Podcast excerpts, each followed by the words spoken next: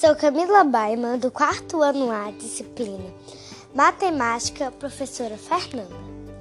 Vou falar sobre o capítulo 10, que se explica as formas geométricas planas, que são os polígonos.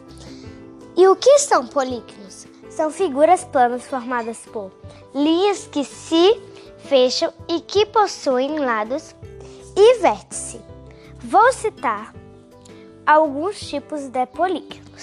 Triângulo tem três lados. O quadrilátero, que tem quatro lados. O octágono, que tem oito lados. O dectágono, que tem dez lados.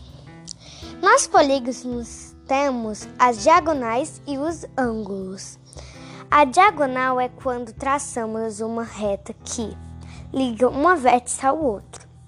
E o ângulo de uma figura geométrica pode ser agudo quando e menor que 90 graus, reto quando sua abertura é de 90 graus e o obtuso quando é maior de que 90 graus. Esse, esse foi meu podcast sobre os polígonos. Obrigada.